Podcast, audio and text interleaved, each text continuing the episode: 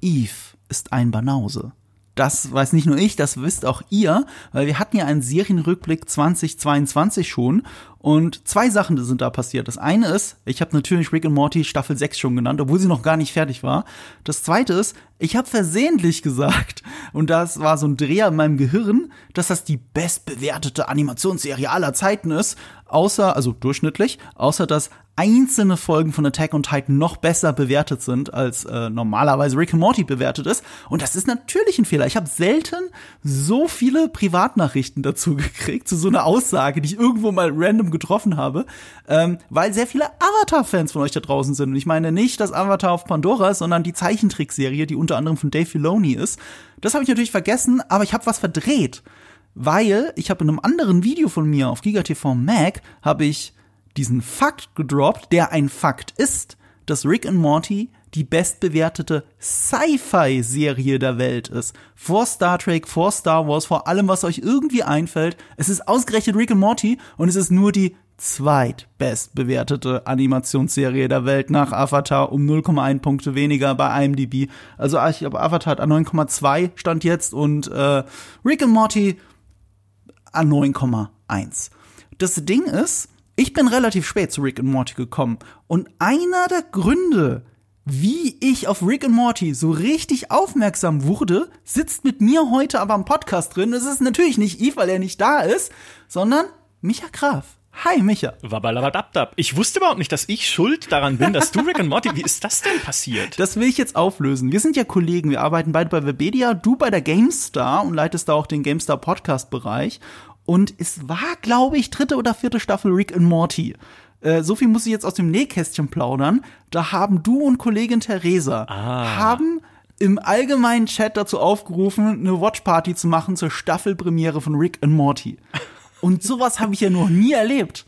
Das war wirklich so ein Moment, wo ich kurz drüber nachgedacht habe. Ich kenne das doch von Game of Thrones und so. Warum machen Leute eine Watchparty zu dem Staffelstart von einer Animationsserie? Ja. Da wäre ich ja nie drauf gekommen, dass das die Serie hergibt. Aber das war das allererste Mal, dass ich mit drüber gegrübelt habe. Und das hatte ich garantiert im Hinterkopf, als ich dann irgendwann mal endlich auf Netflix die erste Staffel Rick and Morty angeschmissen habe. Das ist ja verrückt, das ist ja absolut verrückt, denn äh, diese, ich erinnere mich noch sehr gut an diese Watch Party, weil das äh, diese besagte Kollegin ist meine Freundin inzwischen und äh, war es damals aber noch nicht und das war aber schon eine der gemeinsamen Interessen, die wir sehr früh erkannt haben.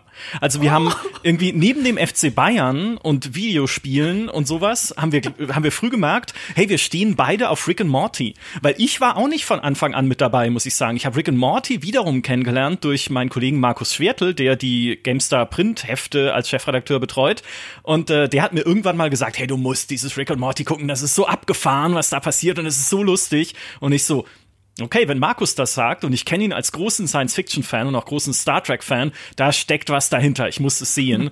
Hab's angeschaut, war verliebt und dann haben wir uns eben kennengelernt, Theresa und ich und sie auch so, hey, Rick und Morty ist doch super und ich so, ey, du kennst es auch, ich kenne das auch. Lass uns doch im Büro einfach auch mit Kollegen zusammen das Ding mal anschauen und äh, ja, so, so kam eins zum anderen. Nur gute Dinge, die Wow. ich mit Rick und Morty verbinde. Das ist also, äh, äh, also im weitesten Sinne beides, Le dieses Ereignis lebensverändernd für uns. Für dich mehr als für mich. ja, und jetzt bin ich hier, ne? Also das ist jetzt hier die, die, das kulminiert alles hier in diesem Podcast. Ich kann da sogar den nicht anwesenden Eve noch mit reinnehmen, weil Eve hat ja auch im Serienrückblick, hat er auch gesagt, er hat ja schon ein paar Folgen gesehen. Und das hat ihn jetzt, also es hat ihm gefallen, aber nicht komplett vom Hocker gehauen. Und das ist so ein Ding bei der ersten Staffel, es braucht so ein bisschen, bis du drin bist. Ähm, die ersten Folgen sind noch nicht auf diesem Niveau, aber ich kann vermelden, ähm, ich war neulich in Berlin und ich habe Vidcast mit Eve aufgenommen und er hat mich gezwungen, endlich Gremlin 1 nachzuholen, weil das ein Film ist, den ich meiner Kindheit komplett verpasst habe. Und ich habe auch sehr gelacht, ich war sehr überrascht, wie makaber der Film ist. Aber ich habe dann Eve dazu emotional erpresst, dass er dann wenigstens eine Folge Rick and Morty mit mir gucken muss. Und ich habe natürlich nicht die erste Folge genommen, sondern ganz random irgendeine Folge, ich glaube vierte oder fünfte Staffel, die Schlangenterminatoren. Oh, perfekt. Snake Jazz. Das hat ihn überzeugt.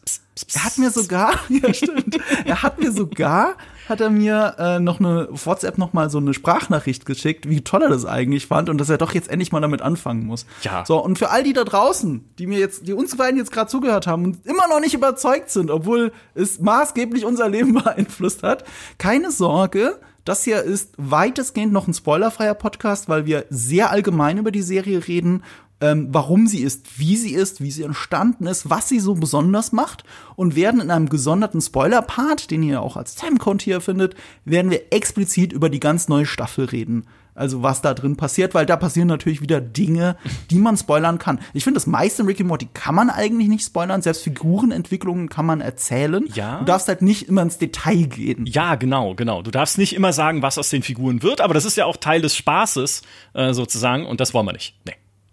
Absolut. Wie stehen wir denn zur Serie? Jetzt, jetzt habe ich dieses Sci-Fi, dieses beste Sci-Fi-Serie der Welt gedroppt. Ich glaube, da würde ich immer noch Firefly reinknallen, aber wenn es mhm. um Sci-Fi allgemein geht, ist es wahrscheinlich wirklich Rick and Morty, weil das so ganzheitlich ist. Da steckt ja alles drin und eine gute Persiflage wird auch zu dem, was es persifliert.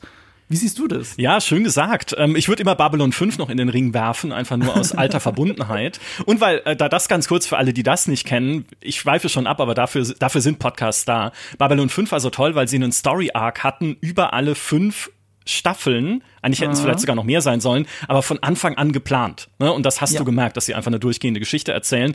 So, Rick and Morty trotzdem hat ein, hat ein Konzept erfunden, das sich jetzt durch Marvel ja erst überhaupt im Mainstream durchgesetzt hat, nämlich das Multiverse. Also das haben sie auch nicht erfunden, das ist natürlich etwas, was es schon woanders gab, ne? Aber diese Idee alleine, es gibt ganz viele Universen und ganz viele Versionen von uns und in der Interaktion zwischen all diesen Versionen und Universen passiert halt ein Haufen Stuss und Blödsinn. Das, das hat Rick and Morty erst so richtig salonfähig gemacht ne? und gezeigt, wie geil das sein kann. Und deswegen, ich finde auch diese, äh, was hast du gesagt, 9,1, ne? vollkommen mhm. verdient deswegen, weil sie, also alleine schon diese Idee so gut erzählt und so ideenreich dann rüberzubringen, dass äh, ja, das verdient äh, einen Serienorden, würde ich sagen. Das stimmt, das stimmt. Das ist ein ganz wesentlicher Aspekt, dieses Multiversum wirklich nutzen. Wir hatten das witzigerweise gerade bei den besten Filmen des Jahres hatten wir das als Thema. Mhm. Das ist etwas, was Eve umtreibt, ähm, weil DC hat jetzt ein Multiversum, ja, damit genau. irgendwie diese Filme nebeneinander existieren können. MCU, das MCU behauptet, ein Multiversum zu haben. Klar haben sie eins, aber sie nutzen das ja nicht wirklich, sondern es geht einfach nur darum, dass man gewisse Figuren mit rübernehmen kann und fertig. Ja. So, das ist die Grundidee dahinter, damit man einige Sachen retconnen kann. Ja.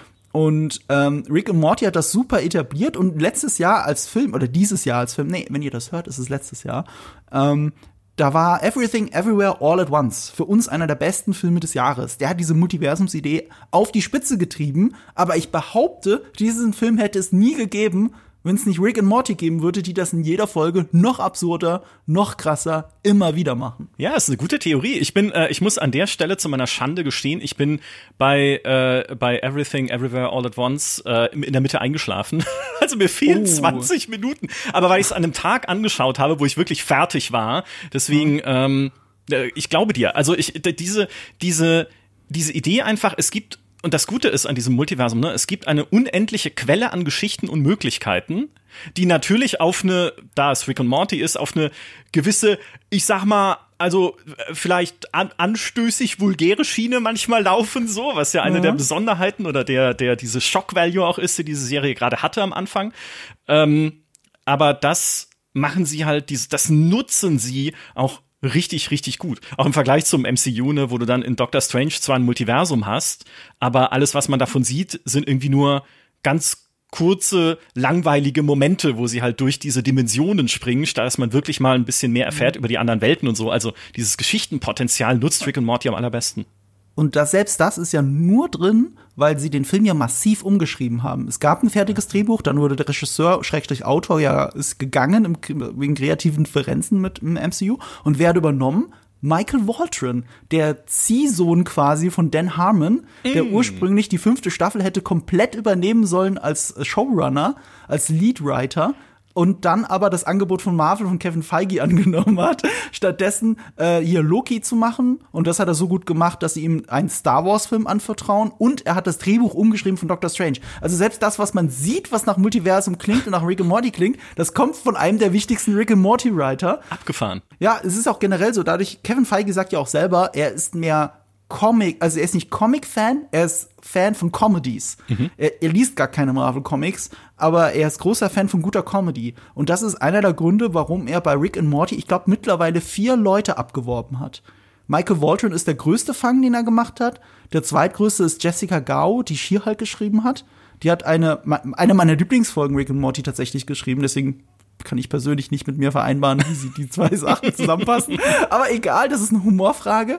Ähm, äh, Michael Waldron ist, ist einer der, äh, finde ich, ähm, talentiertesten möglichen Schreiber der Zukunft, mhm. so für, für serielle Formate beim MCU. Auch wenn man das bei Doctor Strange noch nicht komplett sieht. Aber bei Loki, finde ich, sieht man das schon. Und der wird ja immer wichtiger. Und ja, man muss nur wissen, wo man die Leute herholt. Und Kevin Feige denkt sich einfach, ja gut, die bei Rick and Morty wissen sie ja, was sie tun, also nehmen sie immer ein. Und Dan Harmon darf ja nicht böse sein, weil er war Drehbuchdoktor bei Doctor Strange 1. Ja.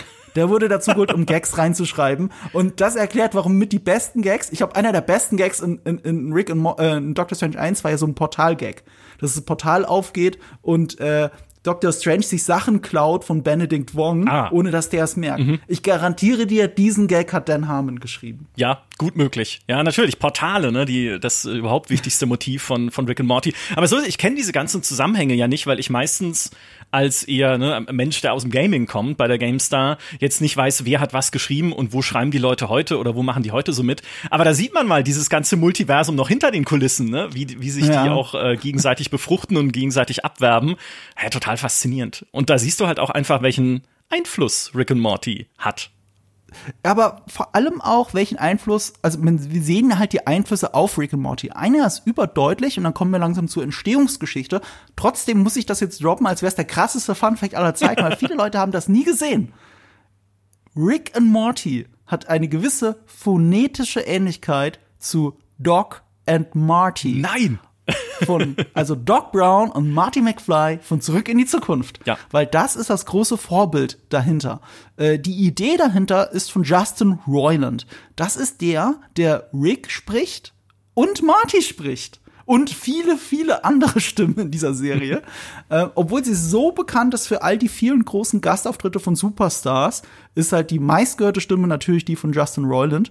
Und die Entstehungsgeschichte dahinter finde ich sehr interessant. Das erklärt auch, warum, glaube ich, die Serie emotional so packend ist. Ähm, weil es hängt halt viel von Justin Roiland und Dan Harmon äh, hängt es ab. Die zwei haben zusammengefunden, weil Dan Harmon ein Kurzfilmfestival ähm, veranstaltet hat. Das müsste ungefähr zur Hochzeit seiner Community-Ära gewesen sein. Community, andere, einige von euch werden jetzt frohlockend in die Luft springen, ist eine der besten Single-Camera-Comedies überhaupt bis Dan Harmon gegangen ist nach der dritten Staffel im Streit mit Chevy Chase. Aber so in dieser Ära ungefähr, übrigens, da haben auch die Russo-Brüder für ihn gearbeitet, die dann später natürlich von Marvel abgeworben worden sind, um äh, einen gewissen Avengers Endgame zu drehen und sowas. ähm, die, äh, Dan Harmon hat einen Kurzfilmwettbewerb veranstaltet und Justin Roiland war einer der Teilnehmer. Und Justin Roiland hat einen Kurzfilm eingereicht, einen unglaublich schäbig animierten Kurzfilm, mit Doc Brown und Marty McFly. Ich glaube, Marty war sogar falsch geschrieben ja. mit M-H-A-R-T-I. Genau. Und einer der großen Gags in diesem Kurzfilm war, dass er Doc Brown äh, einen Blowjob gibt. Ich kann es nicht anders ausdrücken, Ermangelung so? bessere ja. Worte. Mhm. Es, ist, es ist super schäbig und super blöde Idee. Ähm, und Justin Roiland war in der in, in dieser Zeit, wie er selber sagt, in so einer Lebensphase, wo er es eskalieren lassen wollte. Er hat die Doc und Marty genannt.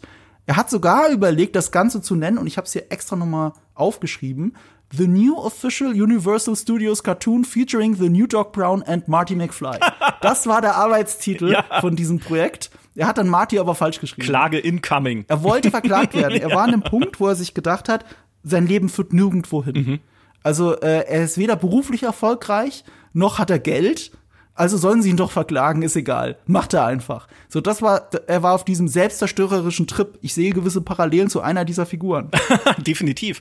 Und Justin Roiland ist ja auch, der, der kommt doch irgendwie aus dem Reality-TV, da hat er früher Producing gemacht, also für so Reality-Formate, für so furchtbare, und war da aber natürlich sehr unglücklich und hat gesagt, ich will was Kreatives machen und provozieren. Also er hat ja auch bei diesem Kurzfilmfestival mehrere so Piloten, Mini-Filmchen eingereicht, die aber immer schockierend sein sollten man sollte mhm. als Publikum immer davor sitzen und sagen, welcher kranke Kopf hat sich denn diese Scheiße ausgedacht? Ja? Und hallo, wie saßen wir alle vor der ersten Staffel Rick and Morty genau mit diesem Gefühl? Und ich glaube auch dieses, man merkt einfach auch diese, diese Chemie zwischen Harmon und Royland an der Qualität der Serie selbst, weil ich glaube, es ist immer ein Quali also es ist es, es tut einer Serie oder überhaupt auch einem Film oder allem Kreativen, was entsteht, immer sehr gut, wenn man merkt, da steht ein Team dahinter, was sich einfach gut miteinander versteht. Auch wenn das unterschiedliche Typen sind, ne? die können sich halt gut ergänzen und gut miteinander spinnen und gut miteinander brainstormen, dann natürlich auch weiter äh, mit den Autorinnen mhm. und Autoren, die an der Serie arbeiten. Aber du hast wirklich das Gefühl, die Leute haben Bock da drauf. Nicht alle Folgen waren geil, ne? Also muss man auch sagen, es gab ein paar, wo man sich so dachte, okay, das ist jetzt eher, fühlt sich irgendwie an wie ein Füller oder so. Ich sag nur die Toilette im Nirgendwo und solche Sachen. Das ist ähm, eine meiner Lieblingsfolgen. Okay, sie ist witzig, ja, die Idee ist klasse, aber dann, ich, das brachte so dieses ganze Ding nicht wirklich weiter, fand ich. Aber äh, trotzdem merkst du nach wie vor, die sind mit Liebe da dabei und es würde nicht gehen, wenn sie halt hinter den Kulissen die ganze Zeit äh, miteinander äh, sich äh, prügeln würden, wie es mit der Serie weitergehen soll. Das war übrigens ausgerechnet die eine Folge, bei der Michael Walton als alleiniger Autor gelistet wird. Ja. Es ist ja immer ein Writers Room, aber das war die, die er headwrited hat, die Folge. Das siehst du mal, was der Und ich finde sie tatsächlich eine meiner Lieblingsfolgen. Also, also Okay. wirklich, ich, ich finde, sie bringt mir tatsächlich Rick noch mal näher. Das stimmt. Und das ist ja wichtig, bei den Schlüsselfolgen dieser Serie Rick besser zu verstehen. Das Und die stimmt. Füllerfolgen sind für mich die, wo ich emotional leer rausgehe, weil es mir nichts bringt. Das ist so, so, so, das ist so eine Idee. Okay. Aber äh, egal. Ähm, aber du hast recht, die ergänzen sich sehr gut. Das, das Ding war, als Dan Harmon sich bei Community dann mit Chevy Chase verkracht hat und es dann ja entweder hieß, entweder der große Star geht oder Dan Harmon geht, ist halt Dan Harmon gegangen und später zurückgekommen. Aber trotzdem, äh, Dan Harmon ist gegangen und hatte dann mit Adult Swim heißt ja der hier der ähm, äh, ist- R-rated ist falsch, aber der für Erwachsene Comedy äh, Channel, äh, der eben auch diese ganzen Animationsserien hat, die haben ihn beauftragt, was zu entwickeln. Und er hat sich an diesen Kurzfilmwettbewerb zurückerinnert und wollte damit Justin Roiland was machen. Ja. Und als sie den Pitch sogar, ich glaube, das war der Pitch, schon gewonnen hatten, äh, hatten sie jetzt, ich glaube, irgendwie so ein paar Monate sogar Zeit, die erste Folge zu erstellen.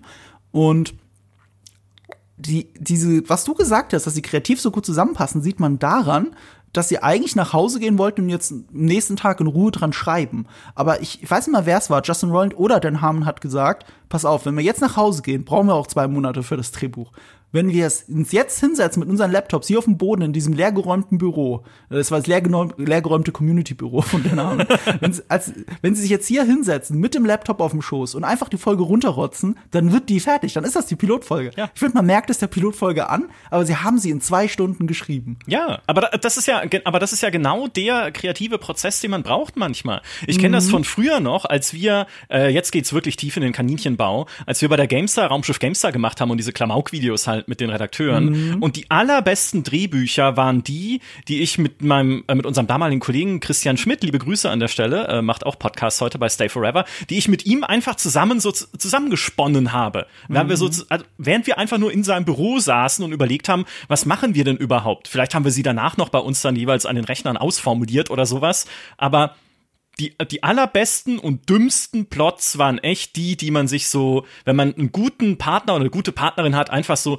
hin und her wirft, wo man sich so die Bälle zuspielt und am Ende kommt irgendwie was Cooles bei raus.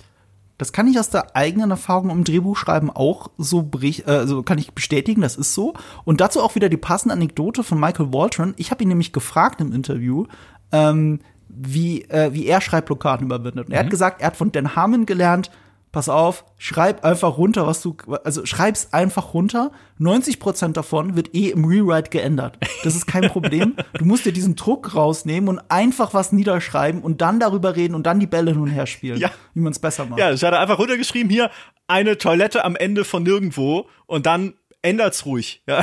Und es ist dann einfach so und sie haben geblieben. es gelassen. Ja.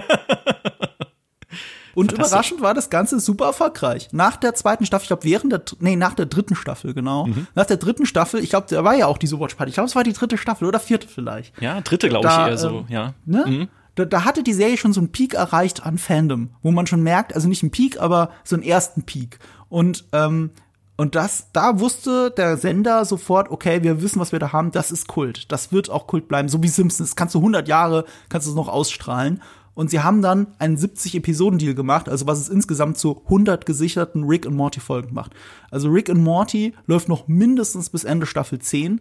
aber voraussichtlich, weil es super erfolgreich ist, natürlich noch viel länger. Und interessanterweise hat Dan Harmon auch selber gesagt, das ist so sein Herzensprojekt. Das ist das Projekt, das eine Projekt, das er niemals verlassen will, das nie enden darf. Er könnte das für den Rest seines Lebens machen. Also das finde ich Hammer. aber, das ist immer gruselig eigentlich. Ich finde solche eigentlich Deals, schon. auch als wir das damals gehört haben, na, aber wenn du das bei Serien hörst, dann denkst du doch, genau wie es bei den Simpsons ja heute ist, mit irgendwie, was ist inzwischen Staffel 35 oder weiß gar nicht, also auf jeden Fall, wenn das so lange läuft, läuft es sich doch tot. Ne? Macht es lieber wie Gentleman und sagt, hey, nach Season 5 ist Schluss. So und, äh, und macht das kondensiert. Würdest du normalerweise denken, denke ich immer, wenn ich höre von so langfristigen Deals, ja. denke ich auch bei Games, wenn es das heißt, das ist auf zehn Jahre angelegt. Na klar, in zehn Jahren ist das sicher noch viel besser. Äh, in manchen Fällen, in manchen Fällen ist es aber auch einfach Schrott, ja, oder tot. Ähm, und in dem Fall hat's aber funktioniert. Und ich glaube, das, was wir schon besprochen haben, sind genau die Gründe dafür. Ja, absolut. Es, es, es, äh, es läuft sich hier nicht ganz tot, auch weil Rick vielleicht niemals in einem perfekt heilen Stadium ankommen kann. ja. Also ich glaube, das, das ist aber auch eine der Messages äh, davon, auch Dan Harmon, der ja auch sehr geplagt war privat, dass man einfach ähm, an sich arbeiten muss und dass das nie aufhört. Ja. Und, und deswegen kann auch vielleicht diese Animationsserie nie aufhören, wer weiß. Und sie haben ja auf kreativer Ebene, ich meine, es gibt, es gibt tatsächlich im Fandom so, dass ab der dritten Staffel alles den Bach runtergegangen wäre. Äh, aber das ist so eine sehr toxische Seite des Fandoms, mhm. weil die stören sich hauptsächlich, also die, die ich meine, stören sich hauptsächlich daran, dass man auf einmal weibliche Autoren dabei hatte. Ja. Und, äh, und das finde ich halt schon immer eine schwierige Grundaussage. Okay, das ist der Grund. Also ich kann auch nur noch mal sagen, Jessica Gau hat eine meiner Lieblingsepisoden geschrieben, die Pickle Rick Folge. Daran kann es nicht liegen. Ja. Ich würde sogar behaupten, ich finde, die Serie ist am besten so in der vierten Staffel. Dritte, vierte Staffel sind meine Lieblingsstaffeln, glaube ich. Ja. Ich besitze also, einen äh, Pickle Rick aus Filz. Als so, als so eine, als so eine Stofffigur, weißt du? Das hat mir meine Freundin geschenkt, einen Pickle Rick als Kuscheltier sozusagen. Ja, also da, das kann ich vollkommen nachvollziehen. Ich glaube, es ist aber auch so ein bisschen einfach ein, naja, eine Nebenwirkung davon, dass Rick und Morty ja schon auch mainstreamiger geworden ist also es ist immer noch natürlich nischig im Vergleich zu, weiß ich nicht, halt sowas wie den Simpsons, was halt äh, schon so länger gewachsen ist. Aber wir erleben es oft, dass wenn solche Serien oder auch Spiele halt mehr in den Mainstream rücken, dass ein alter Kern von Leuten, die das halt schon geliebt haben, als es noch cool war, ja, oder als es noch so ein mhm. Geheimtipp war, äh, äh, dass die sehr versteinern in ihren Erwartungen und in dem, was sie von so einer Serie haben wollen und wie sie sich weiterentwickeln sollen und wer daran arbeiten soll. Ähm, und dann vielleicht in so eine, also teilweise, ne, ist ja immer nur ein kleiner Teil, muss man dazu sagen, aber in so eine, in so ein, eine bisschen toxische Richtung abdriften. Nichtsdestotrotz äh, ist ja wurscht für die Serie, weil sie ist immer noch super. Ja. Es ist auch ein lauter Teil leider. Ja. Ähm, man sieht es an den Bewertungen, weil Rick and Morty, ich habe ja gesagt, das ist eine der bestbewerteten Serien überhaupt. Also ich glaube, äh, ich kann mal, ich habe es extra auf an die B Top 250, die 14 beste Serie, die je geschrieben wurde, direkt unter Game of Thrones übrigens. Oha, okay. Mit der gleichen Wertung eigentlich wie Game of Thrones. ähm, und das trotz einer achten Staffel oder wegen einer achten Wollte gerade sagen, weil genau, auch ja. Rick and Morty ist Opfer von Review-Bombing teilweise. Mhm. Also gerade diese, wie gesagt, ähm, alle alle Folgen ab der vierten sind prinzipiell schlechter bewertet und das liegt auch daran, weil sie viele extrem negative Bewertungen kriegen. Also nicht, weil die Serie, weil die Folgen einfach durchschnittlich wirklich schlechter werden, sondern weil so ganz äh, einsehbar super viele Nullpunkte Bewertungen, ein Punkte, zwei, drei, also wirklich absurd wenig. Mhm. Ähm, und das erklärt, glaube ich, auch, warum meine Lieblingsfolge aus der sechsten Staffel die zweitschlecht bewertetste ist, aber das äh, machen wir im Spoiler-Part. Und für alle, die wir kurz verloren haben, weil wir vom Pickle Rick geredet haben, das ist keine Hautirritation. äh, wir meinen das englische Pickle Gurke. Ja. Also so viel kann man verraten, dass die Prämisse einer Folge, dass sich Rick als ultimative Herausforderung, dass er alles kann, in eine Gurke verwandelt. Ja, ich habe keinen, keinen Hautpickel als Kuscheltier, ja. Schade. Tut mir leid, diese, diese Vorstellung für euch brechen zu müssen, aber eine Gurke als Kuscheltier ist auch nicht viel besser. ja. So, aber woher kommt denn die Faszination bei der Serie? Das kann ja nicht nur an den Gurken liegen. Die, die Idee alleine klingt ja nicht so toll. Das offensichtlichste von allen Gründen, die ich mir jetzt hier so aufgeschrieben habe, ist einfach die Popkultur. Mhm. Das ist eine Serie, die die Popkultur höchst aktuell und zeitlos auseinandernimmt. Immer aktuelle Trends beobachtet, sei es Social Media, Dating-Apps, alles Mögliche wird aufgegriffen und natürlich auch, also auch für mich als Nerd, ähm, die Comic-Popkultur, wie oft Marvel oder TC referenziert wird. In einer, der, in einer der Folgen der sechsten Staffel haben sie einfach das Lichtschwert von Obi-Wan Kenobi. und, und das ist ein zentrales Thema. Es, es widmet ja. sich, du, du merkst, dass diese Serie wirklich von Nerds auch geschrieben ist. Ja. Es widmet sich der ewigen Frage, und ich kenne sie noch vom Schulhof. Was passiert, wenn jemand ein Lichtschwert fallen lässt, aber perfekt senkrecht? Ja so dass es immer weiter nach unten geht. Was passiert dann? Das ist so eine dumme hypothetische Frage, die wir uns auch auf dem Schulhof vor 20 Jahren gestellt haben. Ja. Und das ganze Staffelfinale dreht sich um diese Frage. Ja.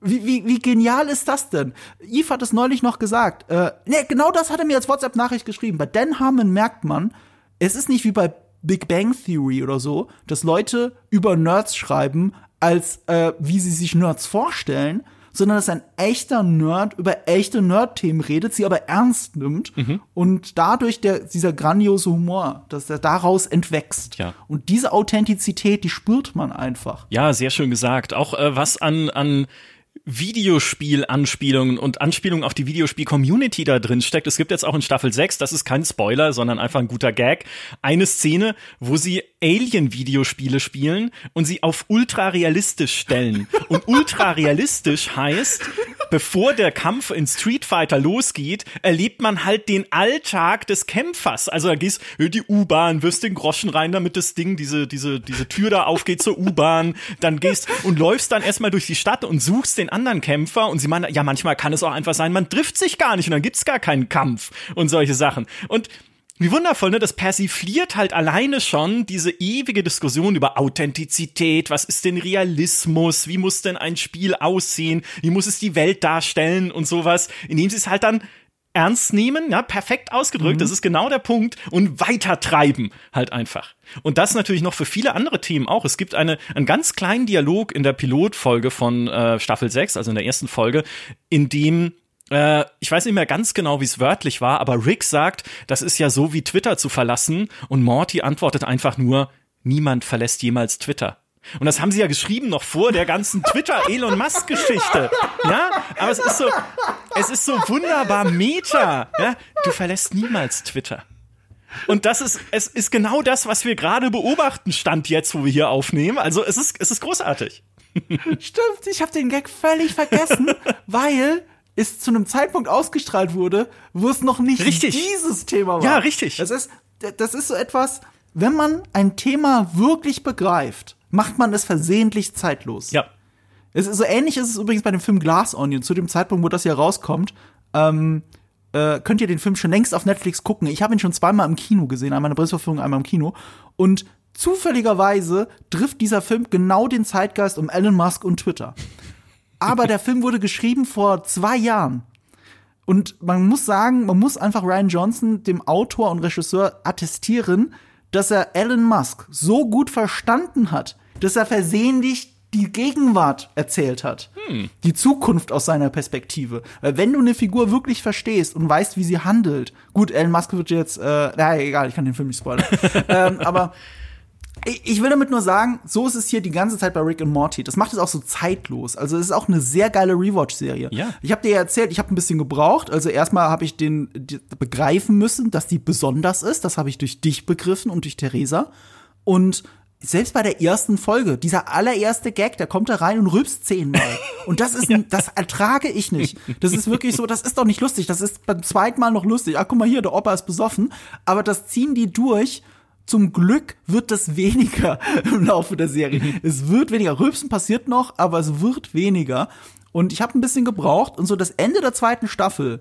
Ich habe äh, so wie kann man sagen, da wird auch mal so einem kleinen Planeten drumherum gegangen mhm. und so. Dann mhm. wisst ihr, welche Folge das ist, weil das vergisst man nicht. Das ist so auf einem Futurama Simpsons Niveau es gibt halt gewisse Folgen, die sind emotional so tief und berühren dich so sehr. Das ist der Moment, wo dich eine Animationsserie kriegt. Und zwar auf eine Art, wie dich oft nur Animationsserien kriegen. Weil es ist oft Spaß, Spaß, Spaß in kurzer, kurzer Zeit. Die sind oft nicht länger als 20 Minuten wegen dem ganzen Aufwand. Und dann hast du so diese eine Folge, die dich so richtig hart entlässt mit einem Dritt in den Bauch. Ja. Und dann verstehst du, warum das auch so eine emotionale Tiefe erreicht. Das ist so richtig. Ähm, es ist auch das, was äh, Rick und Morty noch auf einer, auf einer höheren Ebene eigentlich auszeichnet. Nämlich, es bricht mit den Erwartungen, die ich eigentlich daran habe, wenn ich es so zum ersten Mal sehe. Es, es bricht damit, dass ich eben nicht, ne, ich denke am Anfang das ist so eine Klamauk-Serie. Ja, es ist halt irgendwie Doc Brown und Marty McFly in krank, vulgär, überall sind Klöten und, und Körperöffnungen und Körperflüssigkeiten und ja, ja, passt dann schon. Ist ja lustig, ne? Aber das ist es eben nicht nur. Und Staffel 6 hat eine so unglaublich traurige, eigentlich nur Subplot-Story. Also, oder es ist ein, ein mhm. Puzzlestückchen. Ähm, können wir später nochmal dann im Spoiler-Teil näher drauf eingehen, was ich meine. Und das zieht sich durch die ganze Serie. Diese, diese Momente, wo du einfach, du sitzt davor und denkst, wow, das macht was mit mir. Und das liegt nicht nur daran, wie sie mit den Charakteren umgehen und wie sie insbesondere halt mit Rick umgehen als Figur, weil er ist eine eigentlich ja auch oberflächlich irgendwie äh, lustige, klamaukige Figur, aber er ist auch eine sehr traurige Figur. Ähm, es liegt auch daran, was sie mit Musik machen. Oder zumindest in den ersten Staffeln gemacht haben. Ich glaube, das, da haben sie äh, zwischenzeitlich ein bisschen den Faden verloren. Also das hat mir dann auch in Staffel 4, 5, äh, jetzt auch in der sechsten nicht mehr so gut gefallen. Aber zumindest bis dahin haben sie Musikstücke nur punktuell eingesetzt, aber richtig großartig. Also am Ende von oh Gott, ist es Staffel 2 oder 3? Ich glaube, am Ende von Staffel 2 ist es, gibt es einfach nur eine, einen musikalischen Ausklang mit dazu passenden mhm. Szenen, der fantastisch ist. Und jetzt pass auf, das war nämlich auch der Grund, einer auch der Gründe dafür, dass mir äh, Markus damals Rick and Morty empfohlen hat, weil Markus ist ein ganz großer Musikfan und Experte. Mhm. Also der kennt Bands, von denen ich wahrscheinlich in mein restliches Leben lang nicht mal hören würde, wenn es Markus nicht gäbe. Und das war auch eine der allerersten Sachen, die er zu mir gesagt hat, ey, was das Ding mit Musik macht, das ist unglaublich. Ähm, und ich habe dann gemeint, ja, aber es juckt mich ja nicht, weil ich habe keine Schnitte, also ich habe keine Ahnung von Musik. Ich weiß, ich nenne eine Band und ich sitze da und sage, hm, ja, die Ärzte, weil das kann ich mir merken, das ist ein Beruf. Mhm. So, aber ich habe, ich weiß wirklich nicht viel über Musik, aber ich habe es mir angeguckt und gesagt, ja, er hat recht, das setzen Sie super ein. Ja, ja, das stimmt. Ich, ich könnte jetzt auch nicht sofort ähm, auf die Bands zeigen, aber wir haben auch über den Ausgang der zweiten Staffel geredet. Dieses Musikstück würde ich sofort überall wieder erkennen. Ja. Genau. Ja, weil es, weil es natürlich ist jetzt nie ein Musikvideo, das perfekt untermalt. Und du hast auch schon was Wichtiges gesagt, nämlich, dass Rick in Wirklichkeit eine tragische Figur ist. Das ist das Schöne an der Serie. Dahinter verbirgt sich, und ich muss da jetzt nur kurz Credit an meinen Kollegen Fabian von GigaTV geben, ähm, weil ich ihn jetzt an mehreren Stellen zitieren muss. Es geht um Philosophie. Mhm. Diese Serie ist im Wesentlichen eine philosophische Auseinandersetzung mit Rick Sanchez und der Welt und die Familie um ihn herum. Ähm, zwei Punkte sind da super wichtig und das sind philosophische Konzepte, die auf H.P. Lovecraft zurückgehen. Der sogenannte kosmische Horror und der sogenannte kosmische Nihilismus. Der kosmische Horror beschreibt wenn ich das jetzt richtig paraphrasiert wiedergebe. Es gibt ein tolles Video dazu, guckt das ganze Video, das heißt, äh, hört auf Rick zu feiern. Auch sehr schön. ähm, kosmischer Horror beschreibt, dass die Welt da draußen, unsere Probleme, unsere alltäglichen Probleme, kosmisch klein sind im Vergleich zu dem, was der Kosmos an Horror bietet. Den können wir uns ja gar nicht vorstellen. In der Unendlichkeit, in der Unendlichkeit, in dieser unendlichen Weite der Welt, der echten Welt des Weltraums, gibt es so viel Horror und so viel wichtigere Dinge als das, was uns kümmert das ist, das ist einer der Gründe, warum äh, Figuren in Lovecraft-Romanen am Ende oft wahnsinnig werden. Weil sie mhm. so die eigene Bedeutungslosigkeit ja eigentlich erkennen angesichts des kosmischen Horrors. Deswegen werden sie wahnsinnig. Das ist der eine Punkt. Der kosmische Horror um, umtreibt die ganze Zeit diese Serie und, und dieses unendlich viele Universen bedeutet unendlich viele Möglichkeiten. Und wenn da auf einmal Pizza sitz, äh, Pizzen sitzen, die Essen bestellen. ja. ja. Selbst wenn sowas auf einmal passiert, bei unendlich vielen Möglichkeiten muss es auch das geben, mhm. wenn die These stimmt, dass es Multiversen gibt. So. Und ähm, dieser, ja genau, dieser kosmische Horror wird auch bebildert im Intro, nämlich dadurch, dass äh, von Lovecraft dieses äh, Cthulhu-Monster ja, ihn hinterherfliegt. Ja. Was sie ewig nicht eingelöst haben, ich glaube bis zur fünften oder sechsten Staffel. Dann sieht man das kurz, dann guckt es durch ein Portal rein und, und Rick sprüht es so weg, als wäre es nur eine lästige Fliege ja. mit so einem Spray. Und dann geht's wieder weg. Und die ganze Zeit ist aber dieser Horror, der sie verfolgt, aber Rick nimmt ihn nicht ernst. und da kommen wir zum kosmischen Nihilismus. Der kosmische Nihilismus oder auch Kosmizismus genannt, weil Kosmizism im Englischen nicht zu verwechseln mit Kosmismus. Der russische Kosmismus ist wieder was anderes. Okay. Es ist der Kosmizismus. Der ist auch von Lovecraft. Da geht's darum, ähm, dass man im Angesichts, also wenn ich das richtig wiedergebe, angesichts dieser unendlichen Möglichkeiten und des Horrors eben an nichts mehr glaubt. Und alles ist egal. So, und das ist Rick. Und einer der Punkte, die diese Serie immer wieder schön aufgreift in den besten Folgen ist, dass es ja in Wirklichkeit nicht so ist. Er, er, er, deswegen hört auf, Rick zu feiern. Hört auf, er nimmt sich ja die ganze Zeit wie ein Arschloch. Ja. Und er ist halt, er ist der klügste Mensch und benimmt sich wie ein Arschloch. Und eine der Aussagen aus diesem Video von Fabian ist, das, daraus haben viele aus dieser toxischen Seite des Fandoms geschlossen, ja gut, wenn ich äh, auch so sein will wie Rick, muss ich mir nur mir nehmen wie ein Arschloch. Da, aber da fehlt ja trotzdem dieser Klugheitsteil. Das ist ja eine Waage. Und, und, und der Teil fehlt. Und dann hast, bist du halt nur ein Arschloch. Und ähm, deswegen hört auf, ihn zu feiern, weil es ist ja auch das, was ihn kaputt macht. Deswegen ist er so ein unglücklicher Mensch. Und das ist eine der zentralen Aussagen, die auch Dan Harmon immer betont. Rick ist kein Vorbild. Rick ist unglücklich. Und Rick sollte eigentlich seinen Nihilismus reduzieren und sich wirklich auf dieses Banale, auf die Familie, auf die Welt um ihn herum mhm. konzentrieren. Und das ist ein sehr starker Wandlungsprozess, den er in diesen sechs Staffeln nimmt, weil ich finde, die sechste Staffel, und das hat Dan Harmon schon so angeteasert, befasst sich erstmals mit einem Rick, der ein besserer Mensch werden will. Auch wenn er das auf seine Arschlochweise macht. Aber hier kommen wir langsam aus einer Depression raus. Wir sind, wir sind nicht auf dem Bojack Horseman-Niveau, was, was das angeht. Aber so langsam, er beschäftigt sich damit. Ne? Er geht zur Therapie. Ja. Mehr oder weniger. Ja, das ist quasi, so. ja. Und, und deswegen, er will aus diesem Nihilismus raus, weil der ja eh nie in Wirklichkeit da ist. Wir blicken ja die ganze Zeit hinter die Fassade. Natürlich kümmert er sich um Morty. Natürlich kümmert er sich um seine Schwester, also die Schwester von Morty. Und äh, und ja, das ist eine philosophische, eine grundphilosophische Auseinandersetzung, die in dieser Serie übergreifend die ganze Zeit passiert. Und im Einzelfällen, zum Beispiel bei Zeitreiseparadoxen und sowas, haben wir immer wieder sehr interessante Auseinandersetzungen mit philosophischen Ansätzen. Mhm. Definitiv ja. Also auch dieses, ne, ich meine, Rick zeigt nach außen oder tut nach außen so, als würde ihn alles nicht kümmern. Es ist ja genau dieser Nihilismus, ne? Und wenn alles den Bach runtergeht, ist mir doch egal. Und wenn ich Morty sage, er ist austauschbar, ja, wir leben in einem Multiversum, Morty. Ich kann dich jederzeit gegen einen anderen Morty austauschen oder gegen zwei Krähen. Ja, um mal eine meiner Lieblingsfolgen zu nennen, weil es so, weil es so random ist. Warum sind es, also eine Krähe, eine Krähe wäre schon blöd, aber warum sind es dann zwei Krähen? Und es wird dann noch, sogar noch erklärt, warum diese Krähen bei Rick bleiben am Ende von Staffel 5. Ähm, ne, also ich, alles ist ersetzbar. Nichts bedeutet etwas. Alles ist wertlos. Aber in ihm drin, ja, so ist er nach außen, aber in ihm drin ist das nicht so. Und Staffel für Staffel ne, schälen wir ja äh, Schichten von dieser Zwiebel, um mehr zu erfahren, wie ist Rick so geworden, wie er jetzt ist. Was hat er mhm. verloren? Was ist, ne, also wie ist diese Figur entstanden? Und um dann auch immer wieder zwischen den Zeilen, ne, selbst wenn er halt Morty anätzt, selbst wenn er Morty bei jeder sich bietenden Gelegenheit das Gefühl gibt, du bist wertlos für mich. Ja, du bist hier nur dabei als, weiß ich nicht, um die Kugeln abzufangen oder um irgendwie äh, lustiger Sidekick zu sein. Aber auch Morty bedeutet ihm was und natürlich auch die ganze Familie. Vielleicht Jeremy noch am wenigsten, ne? aber trotzdem auch der, ja, auch, auch da und Beth natürlich seine Tochter bedeutet ihm etwas. Er hat ihr einen sehr großen Gefallen mhm. getan an irgendeinem Punkt in der Vergangenheit. Ähm, und äh, das lernst du aber erst nach und nach verstehen. Und auch das meinte ich mit diesem Bruch mit Erwartungen. Ne? Es steckt mehr dahinter, als man zunächst glauben würde.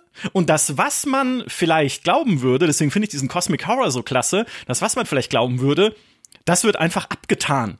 Diese Szene, wo er dieses, dieses Cthulhu-Tentakelviech einfach mit so einem Insektenspray ins Nichts sprüht, ist so genial, weil es, das ist Nihilismus. Ja, das ist eigentlich ein, ein Erwartungsnihilismus der Leute, die diese Show machen, dass mhm. ich sage, ich erwarte doch hier typisch Sci-Fi Space-mäßig fette Monster, Bedrohungen, Alienvölker, ne? Und das wischen sie beiseite und sagen, das ist alles Bullshit. Mhm. Ne? Wenn Rick nur möchte, kann er all das einfach weg, wegsprühen. Ja, einfach, ja. einfach auslöschen. Was er nicht auslöschen kann, ist das, was in ihm drin ist. Ne? Und das macht es dann halt so emotional und so traurig. Das hast du gerade so schön gesagt. Ja, Dankeschön. Und, die, und diese, diese, diese, diese Brüche mit diesen Science-Fiction-Erwartungen, die, ähm, die liebe ich natürlich auch ganz besonders persönlich als großer Sci-Fi-Fan. Ne, wenn du zum Beispiel siehst, die Föderation in Rick and Morty, diese, diese galaktische Föderation, ist halt weder diese ehrbare Föderation aus Star Trek, noch das übliche galaktische Imperium, also diese bösen Unterdrücker, sondern es ist ein Haufen Insekten, Alien-Soldaten, deren Körper zu 50 Prozent aus Hoden besteht.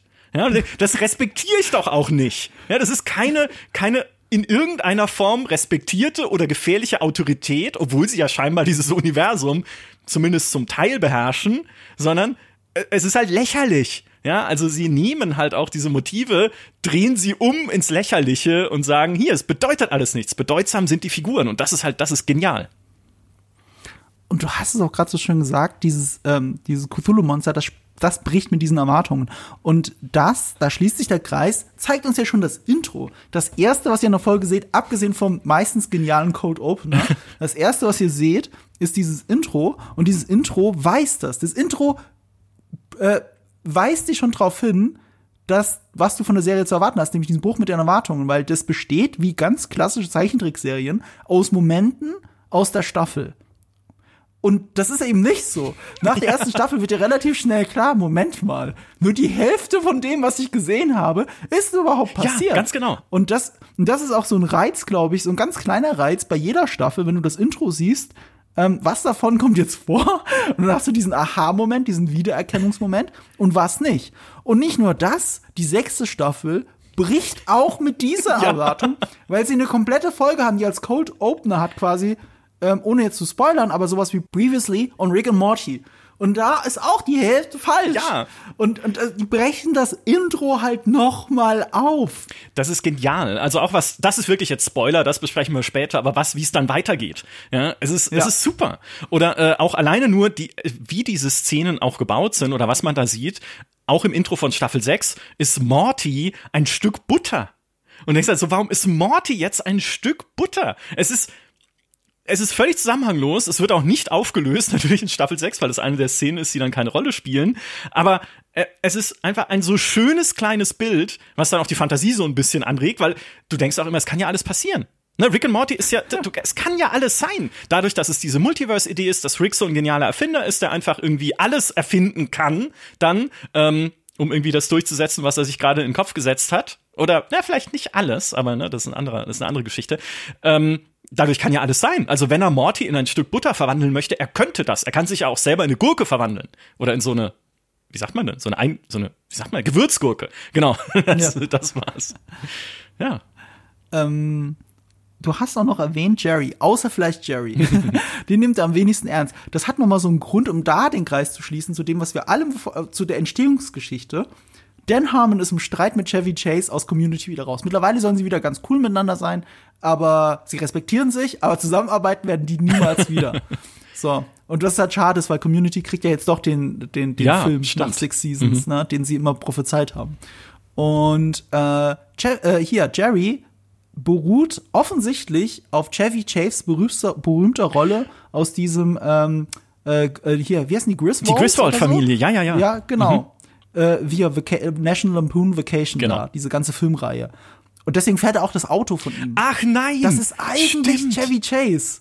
Wow. Und deswegen ist auch kein Wunder, dass er sich so super platt über Chevy Chase, also über Jerry, lustig macht, die ganze Zeit. Der ist ja wirklich nur äh, ein getretener, armer Mensch, gerade in den ersten zwei Staffeln. Und ich finde, man merkt, dass Dan Harmon ein bisschen mehr mit sich selbst und mit Chevy Chase im Reinen ist mittlerweile, weil Jerry auch Arcs kriegt, in denen ihm mehr Menschlichkeit zugesprochen wird und er nicht nur der, der, der Joke ist, über den man sich die ganze Zeit lustig macht. Ja, äh, mindblown erstmal, weil, ja, stimmt, es ist das Auto aus diesen National Lampoon-Filmen. Die habe ich mit meinen Eltern rauf und runter geguckt. Gibt's ja auch den Weihnachtsfilm. Ich wette, der wird jetzt auch an Weihnachten halt äh, laufen oder gelaufen sein, je nachdem, wann ihr das hier hört. Aber ja, stimmt, Jerry fährt das Auto, diesen holzvertäfelten, ja, was, wie nennt man das? Station Wagon Dingsbums halt, dieses Ami-Auto. Mhm. Also, Oh mein Gott, habe ich nie gemerkt. Da sieht man mal, wie viele Ebenen da noch drin stecken. Ja, Aber ja, auch, absolut. wie du sagst, ne, auch diese, äh, was am Anfang halt bei Cherry auch noch wirkt wie so ein, naja, ist halt der Waschlappen. Ne, es ist halt der Vater, ja. der erst einen dummen Job hat oder ne, seinen Job schlecht macht und dann verliert er ihn auch noch und dann heult er bei einer Alien-Hochzeit allen die Ohren voll, dass er gerade arbeitslos ist, bis es seine Frau nicht mehr hören kann und sagt, bitte hör auf damit. Also wo du erst denkst so, ja, ist mir klar, wie es mit dem Charakter weitergeht, wo dann aber auch mehr Tiefe reinkommt in die Beziehung zwischen Beth und ihm. Ne? Allein wie sie zu einer Alien-Paarberatung gehen oder von Rick dahin gebracht werden und was da halt passiert. Wie sie eine Trennungszeit haben und was Jerry in dieser Trennungszeit passiert mit Aliens natürlich und komplettem Blödsinn. Also und wie er danach auch wieder zu Beth äh, zurückkommt, bis hin zu einer Szene jetzt in der sechsten Staffel, die, die sehr interessant ist, was das angeht. Ähm, also auch da siehst du wieder Figuren, von denen man einfach denken könnte und auch sagen könnte, ehrlich gesagt, als Showrunner, weil ich kann ja immer noch sagen, okay, Rick und Morty sind ja meine Hauptfiguren. Ne, das sind die zwei Charaktere, mit denen ich spielen möchte. Das sind die zwei Charaktere, die Abenteuer erleben. Alle anderen erfüllen halt ihre jeweiligen Rollen.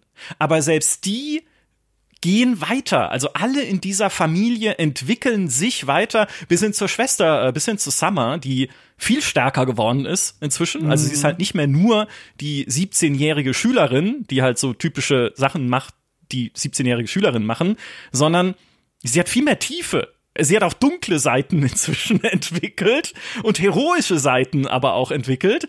Und das, auch da, wenn du jetzt zurückguckst auf Staffel 1, wer hätte das denn gedacht?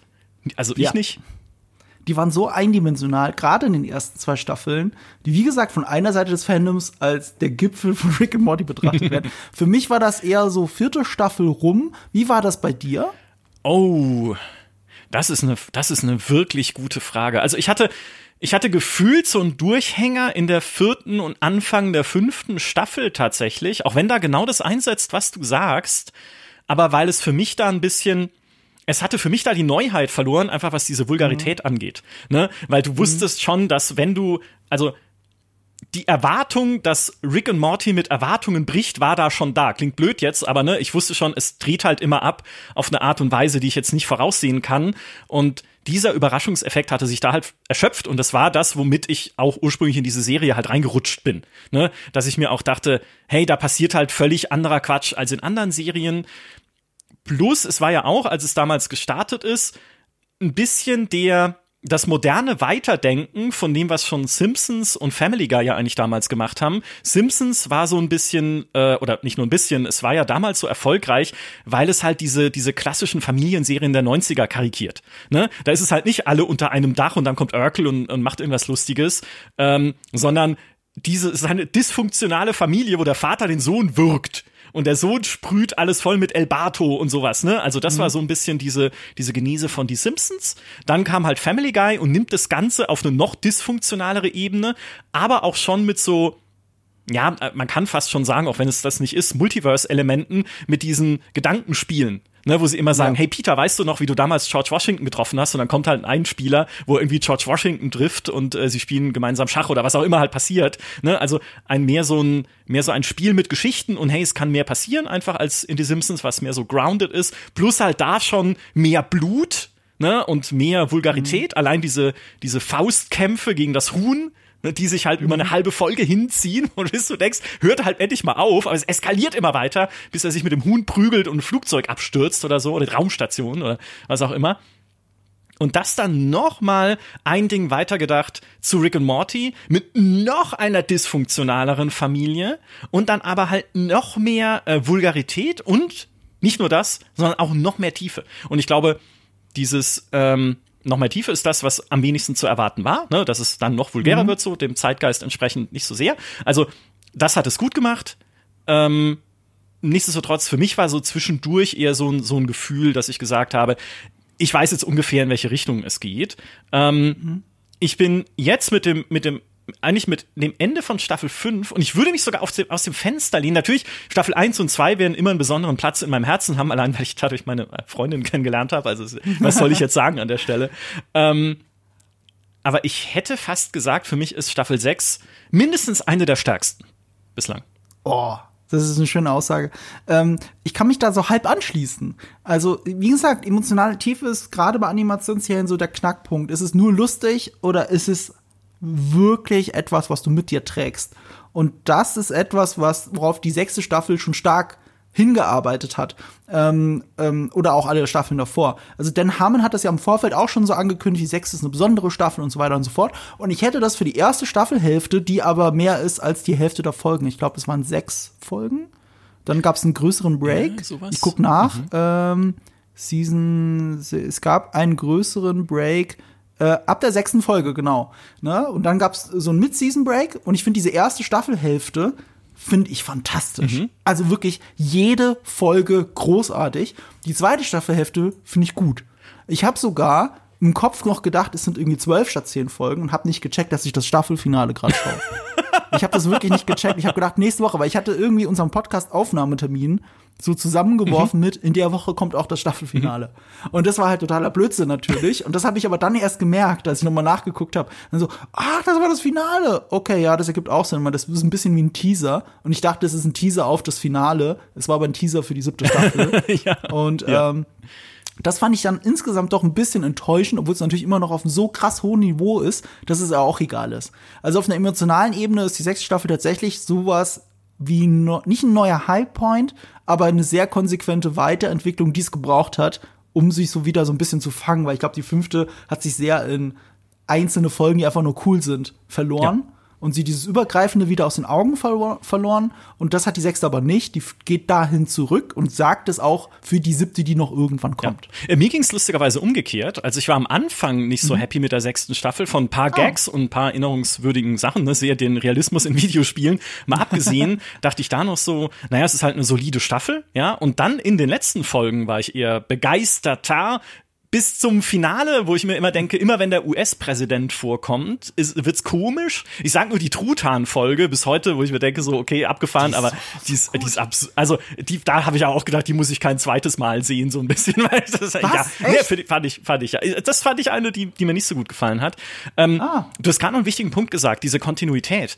Ähm, das war ja auch einer der Brüche mit Erwartungen, den diese Serie so betrieben hat, nämlich dass Figuren aufgebaut werden oder äh, überhaupt eingeführt werden und dann sind sie erstmal weg. Also ich sage nur Augenklappen Morty. Ja, der kommt dann mhm. zwar wieder, aber dann ist er wieder weg. Und es gibt irgendwie weiß ich nicht, halt äh, Bird Person, ne? Und was mit Bird mhm. Person passiert. Da wird's jetzt sehr spoilerlastig, deswegen ich, ich, ich schalte mich sehr zurück. Also ganz langsam rübersliden genau. Ich wollt, also Figuren, die in anderen Serien die halt klassischer in so einer Kontinuität denken, aufgebaut würden als Alter, wenn die wiederkommen, dann geht's richtig zur Sache. Ne? Und das machen sie dann einfach nicht. Es gibt ja sogar eine Folge, die sich drüber lustig macht, dass sie es nicht machen auf so einer Metaebene, ja. ne, wo sie die vierte Wand durchbrechen und sagen, das wäre jetzt, was ihr erwarten würdet. Ne, auch dass irgendwelche Alien-Völker wiederkommen, die halt in mhm. einer Folge eine große Rolle gespielt haben oder eine sehr ähm, ja, sehr klare Identität hatten, dass man sich dachte, damit könnte man noch was machen. Und mit diesem Alien-Volk könnte man noch coole Geschichten erzählen. Aber sie kommen halt nicht wieder. Ach, das meinst du? Ich, ich habe ich hab eine andere Folge gemeint, aber das zeigt ja, wie universell das manchmal ist. Äh, der, der Mr. Nimbus. Oh, Mr. Ja, der Mr. Nimbus. Ja. von Rick. So, über den haben sie einfach, ich glaube, fünf Staffeln lang, ist, ist erst eine fünf ja, Staffel kommt so davor, nie geredet, dass er einen Erzfeind hat. Und dann ist er da und er ist hilarious. Ja. Und dann kommt er nur noch für Kurzauftritte vorbei. Aber das ist auch cool. Das ist einfach cool. Und es spielt halt immer mit der Erwartung. Oh, Mr. Nimbus, jetzt geht's ab. Und dann doch nicht. Ja. Aber irgendwie ist es lustig, dass er da war. Ja, ja du, du denkst halt auch, ähm, ich, ich kenne doch alle Feinde von Rick jetzt. Wir sind ja schon in Staffel äh, 4, 5. Und dann fühlen sich, das, die Mr. Nimbus ist eine der, der besten Charaktere, der jemals in einer Serie eingeführt wurde, finde ich, weil das so dumm ist. Aber so, so, und dann aber auch, es ist ein Charakter, vor dem selbst Rick Respekt hat und du denkst, wieso? Es ist eine lächerliche Figur, aber ja, es stellt sich raus, äh, sie ist nicht ohne. Ein letztes Mal für alle, die ihn noch nicht gesehen haben, bevor wir jetzt in Spoiler-Part gehen, das können wir ruhig sagen. Es ist so, als wenn ein junger Willem Dafoe Aquaman ist. Ja, das ist halt super. und halt extrem selbstverliebt und an seinen Nippeln gerne rumspielt. Ich kann es nicht anders zusammenfassen. Ja, und, und alle wollen Sex mit ihm. Stimmt, also, er, das war impliziert dadurch, dass es Willem Dafoe Ja, stimmt, wo, wo denke ich hin? Ja. okay, dann, dann sage ich jetzt mal ganz laut Spoiler. Äh, und wir reden, aber, aber ganz ehrlich, also wenn ihr relativ spoilerresistent seid, könnt ihr auch dranbleiben weil das ist, also man kann, du hast ja auch schon Teile der Gesamthandlung gespoilert. Ein bisschen, ein bisschen. Und ich habe mir so gedacht, so, aber ehrlich gesagt ist das auch egal. Also das kannst du mir alles sagen und ich gucke die Serie zum allerersten Mal und es nimmt mir nicht eine Sekunde der Freude und, und Spannung. Glück gehabt. Was ist denn deine Lieblingsfolge? Fangen wir mal so an. Insgesamt oder jetzt von Staffel 6? Von der sechsten, von der sechsten. Oh, insgesamt würde ich mich schwer tun. Boah, ja, ich auch. Das wüsste ich ich auch. Ich nicht. würde so viele, äh, aber auch in Staffel 6 würde ich jetzt so viele aufzählen. Sag mal, deine, mach mal eine Reihenfolge. Vielleicht so die Top 3 oder sowas. Also wenn ich jetzt zurückdenke, diese Storytelling-Meta-Folge, ne, die ja an sich erstmal ein wieder vom Gleis wirft, äh, Wortspiel Ja. intended, weil es wieder um diesen Storyzug geht aus, wo war der Staffel 4, glaube ich. Ähm, aber weil sie halt auch wieder auf so einer Metaebene das kommentiert, was sie eh machen. Ne? Siehe das Intro, wo Rick und Morty ihr eigenes Intro sehen und kommentieren. Warum bin ich Butter? Warum ist hier ein riesiges fliegendes Eichhörnchen? Es hat keine Bewandtnis für irgendwas. Ja, aber wie großartig, dass sie das halt noch mal auf so eine ähm, auf so eine Kommentarebene hieben.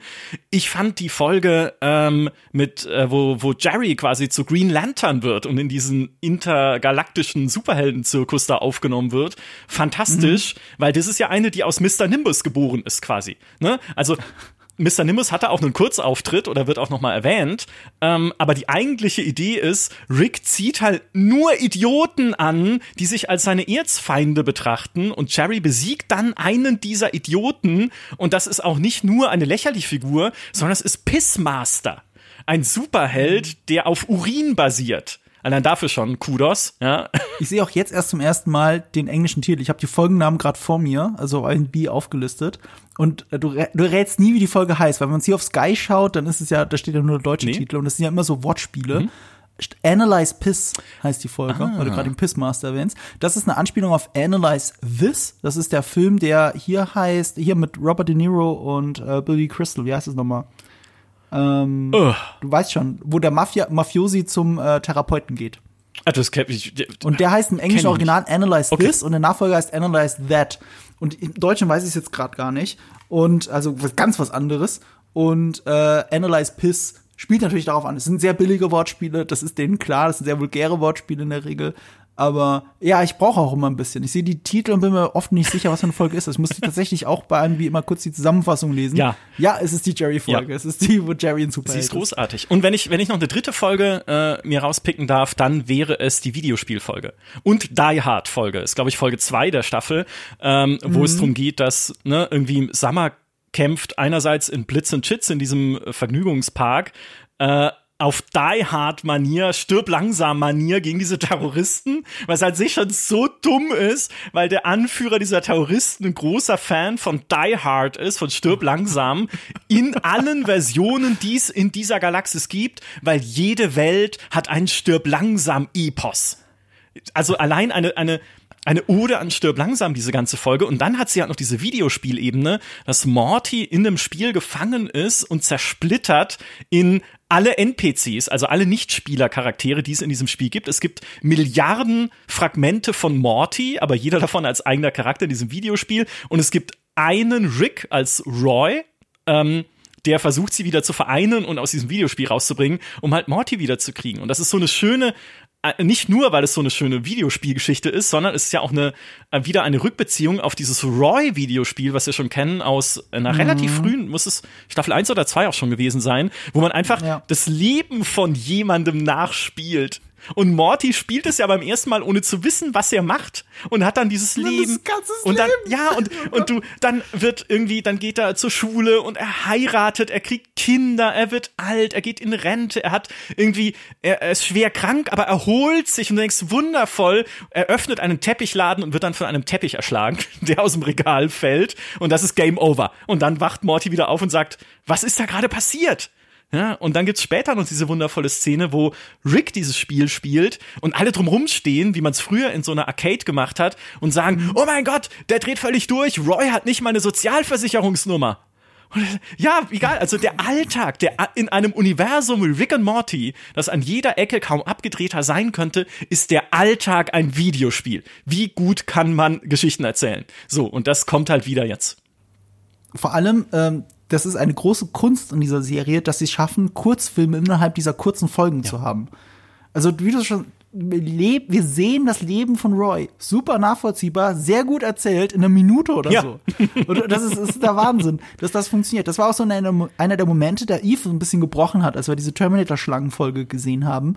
Ähm, als du dann ein, auch wieder ein Kurzfilm, fast drei Minuten hast, glaube ich, wie die, wie die Welt der Schlangen sich entwickelt hat. ja, und das alles nur über Zischlaute, ohne dass jemand was sagt. Das ist alles bildlich, wie sich der eine Wissenschaftler auch in die Alien-Schlange, also Alien, weil Morty sie da abgesetzt hat, verliebt und sie beide Sex miteinander haben und so weiter und so fort. Und das alles mündet natürlich in einer Terminator-Schlange, die durch die Zeit reist, um sie zu töten. Ja. So, und, und das ist so ein geiles Setup. Das war so ein Moment, der Eve davon überzeugt hat, dass das hier gerade richtig, richtig geil ist, was er da ja, sieht. Das, das und, super, äh, ja. und das können sie halt. Also die Roy-Folge, auch das persiflieren sie ja. In dieser Meta-Folge, die heißt, warte, ich schau noch mal, ähm, die heißt Full Meta Jack Rig. In Full Meta Jack Rig ähm, gibt es dann diese Kanone, die auf einen beiläufigen, namenlosen Soldaten schießt der dann auf einmal doch ein Leben hat und wichtig ja. ist. auf einmal im Zentrum steht. Ja. Das ist so geil. Aber weißt du, wie kann man so eine Idee noch in Staffel 6 haben? Ne, das ist genau das. Wie können, das, was für eine fantastische Idee. Die Protagonistenkanone, genau, die Leute zur Hauptfigur einer Geschichte macht. Also, mhm. klar, wenn man es jetzt so sagt, ist es banal. Aber habt diese Idee mal in einer, in einer Animationsserie, die schon sechs Staffeln läuft. Also so großartig. Was für ein Gold was wir in dieser Folge sehen, ist halt auch einer der Gründe, warum Dan Harmon nie davon ablassen kann. Weil es etwas ist, was sich einfach mit seinem Leben auseinandersetzt. Er ist ja, er gilt ja auch als Guru, was das angeht. Also er macht ja ganze, fast schon Seminare gibt's als Behind the Scenes, wie er, wie er die, den Story Arc von einer Folge erklärt, mhm. wie das eigentlich laufen muss und so weiter. Deswegen ist er auch so gut darin, neue Autoren nachzuziehen. Deswegen hört diese Serie auf, nicht kreativ zu sein, weil sie das Writing Team immer größer machen, weil das sehr viel fluktuiert, weil immer neue Ideen reinkommen. Und er als der Oberlehrer dann da steht und den Leuten er erklärt und beibringt, wie Story Arcs funktionieren, worauf man achten muss und so weiter, wie ein Drehbuchdoktor. Und ähm, und das hier ist eine der Folgen zusammen mit dem Zug, ähm, die auf diese Metaebene draufblicken, mhm. wie man als Writer eigentlich mhm. denkt und was deine Probleme sind, auch als Produzent. Allein, dass diese, wie hießen diese Six? Ja, Sinful Six die, ja, oder sowas? Ich, ich weiß den Namen nicht mehr genau, aber die Idee halt so eine, eine Incredibles-Gruppe für Storytelling und es sind immer nur fünf. Und ja, natürlich, der Sechste der bist du selbst. Und, und Rick sagt es halt so beiläufig, ja, komm, der Sechste bist du selbst, das ist der Twist, komm, können wir weitermachen. Ja, ja genau. Ah, Weil es Dr. Plot Twist war oder sowas. Ja. Und, und, und, und, und, und den einen Namen werde ich auch nie vergessen. Die eine heißt einfach Connie Continuity. Ah ja, stimmt, ja.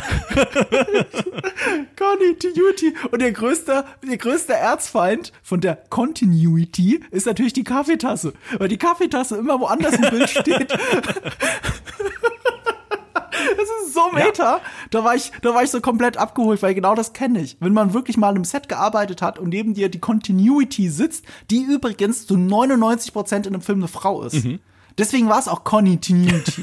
das sind meistens Frauen, weil ähm, da, da, da treffen einfach Geschlechterklischees zu. In der Regel sind Frauen multitaskingfähiger wenn man das denn sagt, in Wirklichkeit gibt es ja gar kein Multitasking, das ist nochmal ein anderes Thema, sondern man kann nur sehr schnell, sehr viel schneller Sachen sich auf Sachen, unterschiedliche Sachen fokussieren. Aber Frauen können das im Durchschnitt besser. Und äh, deswegen sind es meistens Frauen, die die Continuity machen, weil die sitzen neben dem Regisseur oder der Regisseurin und müssen wirklich auf alles Mögliche achten und haben einen riesigen Ordner dabei und schreiben Sachen auf und gucken sich die Videoaufnahmen mal an. Und ich saß so daneben und ich hatte, ich dachte, ich hätte einen Stress, äh, stressigen Job am Set, aber ich dachte, nein, diese Person hat den stressigsten Job von allen. Ja. Die Continuity. Und, und das ist eine Metaebene, die man auch, äh, die, die, die, die Oberfläche natürlich von jedem vielleicht begriffen wird, aber wenn man noch selber so aus dieser Ecke kommt, dann ist das natürlich noch mal extra guter Gag. Und das ist auch eine alte Simpsons-Philosophie. Matt Groening hat immer gesagt, äh, nee, Groening spricht man es aus, habe ich gelernt. Man, man sagt Matt okay. Groening. Mhm. Es wird komplett anders geschrieben, aber es heißt Matt Groening. Matt Groening hat gesagt, ähm, 10% aller Gags, die du hast, 10% müssen nur von, äh, wie war das? 90% aller Gags müssen von 90% aller Leute verstanden werden, aber du hast 10% an Gags drin, die nur 10% der Leute verstehen. Und diese 10% freuen sich aber umso mehr, diesen Gag verstanden zu haben. Und das ist so was ganz Kleines. Das ist mal mein Lieblingsbeispiel bei Simpsons, dass irgendwo, als sie mal auf dem Sundance Film Festival sind, die Kamera über, über die Stadt fährt und du siehst da ähm, Woody Allen auf dem Boden sitzen und seine Frau steht vor ihm und sagt ihm, nein, du darfst Scarlett Johansson nicht adoptieren. So, das ist ein ganz kleiner Gag, wenn man sich ein bisschen mit der Lebensgeschichte von Woody Allen auseinandergesetzt hat, der dich dann komplett hart trifft. Mhm. Du guckst gerade so Fragen, soll ich Ich habe keine? Ahnung, ja. ja. Also erstmal gibt's ja sowieso die Anschuldigungen bei Woody Allen, die stehen im Mhm. Raum. Das macht sie eh schon heftig. Aber seine Ehefrau ist seine Adoptivtochter. Ah. Seine Adoptivfrau, die er, also das Mädchen, das er adoptiert hat, hat er Jahre später geheiratet. Mhm. Und die findet das zu diesem Zeitpunkt nicht so cool, dass als Scarlett Johansson, wo die Allens Muße war, die er auch noch adoptieren möchte. Okay. So, und das ist ein Meta-Gag, das musst du wissen, damit du ihn verstehst. Alle anderen denken so, okay, das ist Woody Allen, haha. Ja. So, aber alle anderen, die das verstehen, haben noch zehn Gründe mehr zu lachen. Und das ist das, was Matt Groening gemeint hat. Und das ist so geil bei Rick and Morty, das hat einen unheimlich hohen Widers Wiederschauwert. Du guckst eine Folge und denkst so, kann ich glatt noch mal gucken. Mhm. Ab- absolut. Und es war auch Ja. so, als ich Rick and Morty für mich entdeckt habe, da habe ich schon zwei Staffeln auf Netflix gucken können.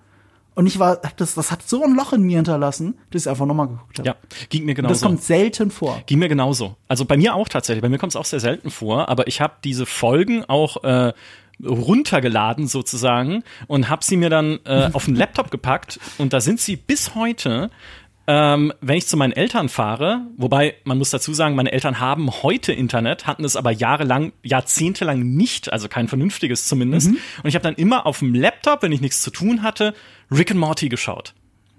Geil. Aber dann habe ich es irgendwann mal meinem Bruder gezeigt und mein Bruder so, ja, er find's blöd.